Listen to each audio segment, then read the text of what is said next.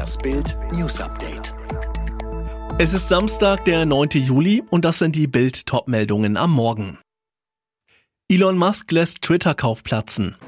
Millionen Mietern droht der Ruin. Fußball-EM, Traumstart mit Hammertor. Tech-Milliardär Elon Musk macht einen Rückzieher beim Twitter-Kauf. Seine Anwälte verweisen auf angeblich unvollständige Informationen zur Zahl von Fake-Accounts bei dem Online-Dienst, wie aus einer am Freitag veröffentlichten Mitteilung bei der US-Börsenaufsicht SEC hervorgeht.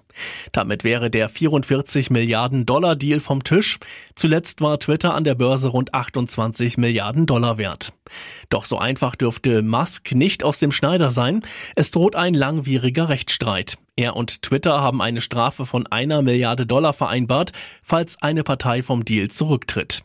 Twitter will den Ausstieg von Tech-Milliardär Elon Musk aus dem Übernahmedeal nicht akzeptieren. Man wolle den Verkauf zu dem mit Musk vereinbarten Preis durchsetzen und dafür auch vor Gericht ziehen, schrieb Verwaltungsratschef Brett Taylor am Freitag bei Twitter. Der Teuerschock bei Energie wird für Millionen Mieter und Eigenheimbesitzer noch schlimmer als bisher befürchtet.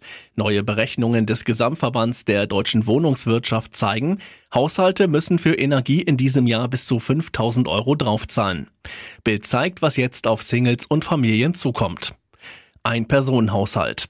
Die Kosten liegen bei bis zu 344 Euro pro Monat, macht bis 2749 Euro Mehrkosten 2022. Zwei Personenhaushalt. Pro Monat bis zu 476 Euro Energiekosten, macht aufs Jahr bis zu 3799 Euro mehr. Drei-Personen-Haushalt. Familien mit einem Kind drohen monatliche Energiekosten bis zu 579 Euro, macht aufs Jahr bis zu 4624 Euro mehr. Vier-Personen-Haushalt bis zu 635 Euro pro Monat, Mehrkosten 2022 bis zu 5074 Euro. Mieterbund-Präsident Lukas Siebenkotten fürchtet, das könnte nicht weniger als den Ruin für Millionen Mieter bedeuten. Er fordert daher von der Regierung Heizkostenzuschüsse für sozial schwache Mieter. Geschieht dies nicht rasch, sind soziale Verwerfungen und Auseinandersetzungen zu befürchten. Im sauerländischen Hema ist am Freitagabend ein Haus explodiert und eingestürzt.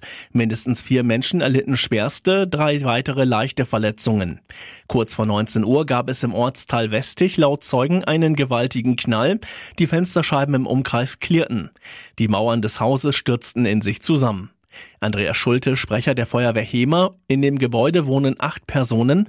Bei Eintreffen der ersten Kräfte wurde eine Person mit schwersten Verletzungen in Sicherheit gebracht. Lebensgefahr soll nicht bestehen. Schulte, die Rettung gestaltet sich sehr schwierig. Die Lage ist ernst. Wir kämpfen gegen die Zeit. Nach ersten Erkenntnissen der Polizei könnte ausströmendes Gas die Explosion ausgelöst haben. Als die Feuerwehr eintraf, trat noch Gas aus. Auch von Flammen wurde berichtet. Die Bewohner der Nachbarhäuser wurden in Sicherheit gebracht. Ein Statiker untersucht diese Gebäude auf ihre Standfestigkeit. Für den Fall einer Evakuierung steht ein Bus bereit. Heute kommt für Sie der große, traumhafte Moment. Finanzminister Christian Lindner und Franka Lehfeld sind seit Donnerstag Mann und Frau. Heute Nachmittag besiegeln sie den Bund der Liebe in der St. Severin Kirche in Keitum. Die Zeremonie kein klassischer Gottessegen. Philosoph Peter Sloterdijk soll die Traurede halten. Lindner und Lehfeld sind beide nicht mehr in der evangelischen Kirche. Freitagabend feierte die Gesellschaft im Kamps 7 Strandrestaurant eine Art Polterabend. Samstag geht es nach der Trauung in die Sansibar in Rantum. Hochzeitswalzer? Nein. Der Sansibar-DJ wird auflegen, ein Mix aus Schlager und Elektromusik. Zu essen gibt es ein Dreigänge-Menü, das Beste der Sansibar. Nach der Hochzeitssause wird sich das frisch vermählte Paar noch ein paar Flittertage auf der Insel gönnen. Und alle Fotos zu den bisherigen Feierlichkeiten sehen Sie auf Bild.de. Mädels, das hat Spaß gemacht. 4 zu 0 gegen Dänemark. Unsere Frauennationalmannschaft erwischt einen super Start in die EM. Was für eine Gala, was für ein Fest. Es ist Fußball zum Vierlieben. Lea Schüller im ZDF, wir haben uns in einen Rausch gespielt. Mit einem Hammertor geht es los. 21. Minute. Balisaga will nach einem schlechten Zuspiel von Brun den Ball wegschlagen.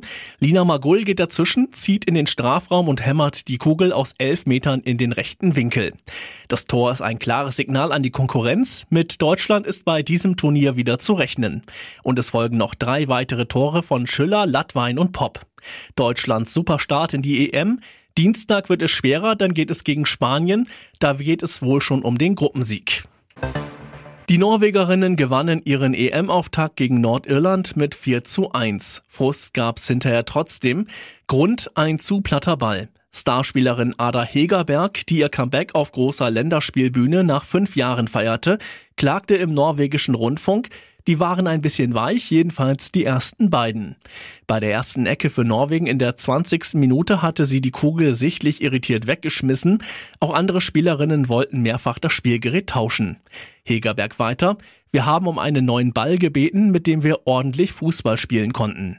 Auch Kapitänin Maren Mjelde motzte, es war nicht genügend Luft in den Bällen, in vielen. Man spürte beim Schießen, dass sie fast ein bisschen tot waren.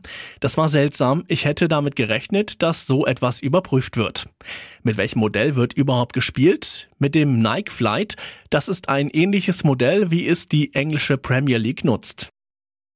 Alle weiteren News und die neuesten Entwicklungen zu den Top-Themen gibt's jetzt und rund um die Uhr online auf Bild.de.